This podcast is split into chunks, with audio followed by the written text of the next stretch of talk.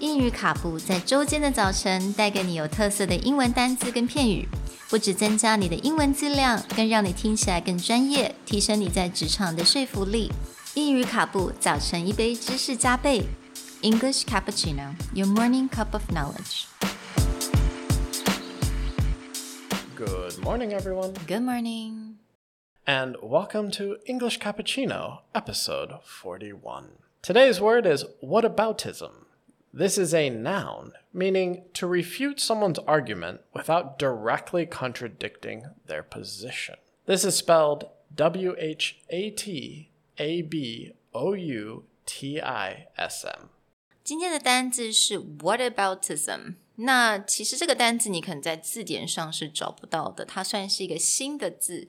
那如果我们要了解中文到底是什么意思，我们把它拆开来看看。所以这个字它是有 what About 还有 ism。那 what about 我们可以说用中文来讲就是那这个呢，或者是那那个呢？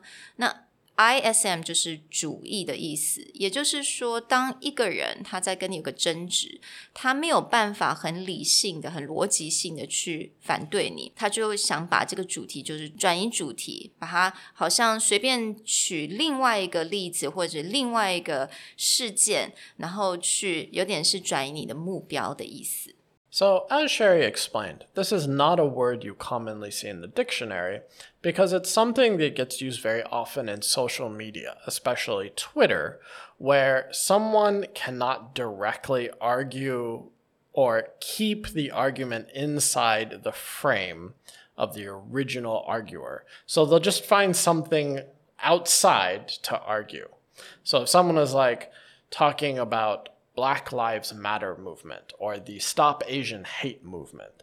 If someone wants to argue against this or they want to try and contradict the original argument, rather than get into a discussion about Stop Asian Hate, they'd just be like, oh, well, what about all lives matter? Or what about all these other things? They'll just try and move the conversation by saying, what about, and then change the conversation. 所以这个词它常常出现那，出现的时间啊，可能是在 Twitter 上面会比较多，但是它有点在形容，就是现在在这种 social media 上面常会发生的。当一个人在说一件事情或表达他意见的时候，另外一个人他可能就会想，也想要表达自己意见，可是他的意见可能跟这现在这个人的意见是没有什么太大关系，所以他就会用 What about，然后就把它转移一个目标了。所以我们就称作这种方式就是 Whataboutism。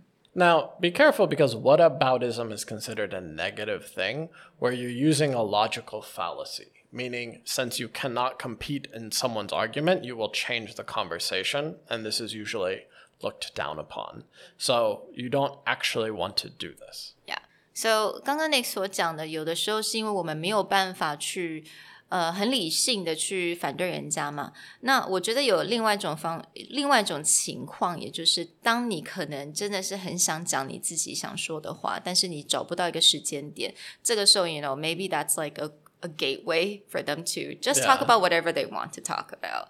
Or it's like, well, in Chinese, uh, the ji tong ya jiang, mm. which is I argue one thing, you argue another thing, exactly. and that we're not actually speaking the same language or we're not talking about the same thing.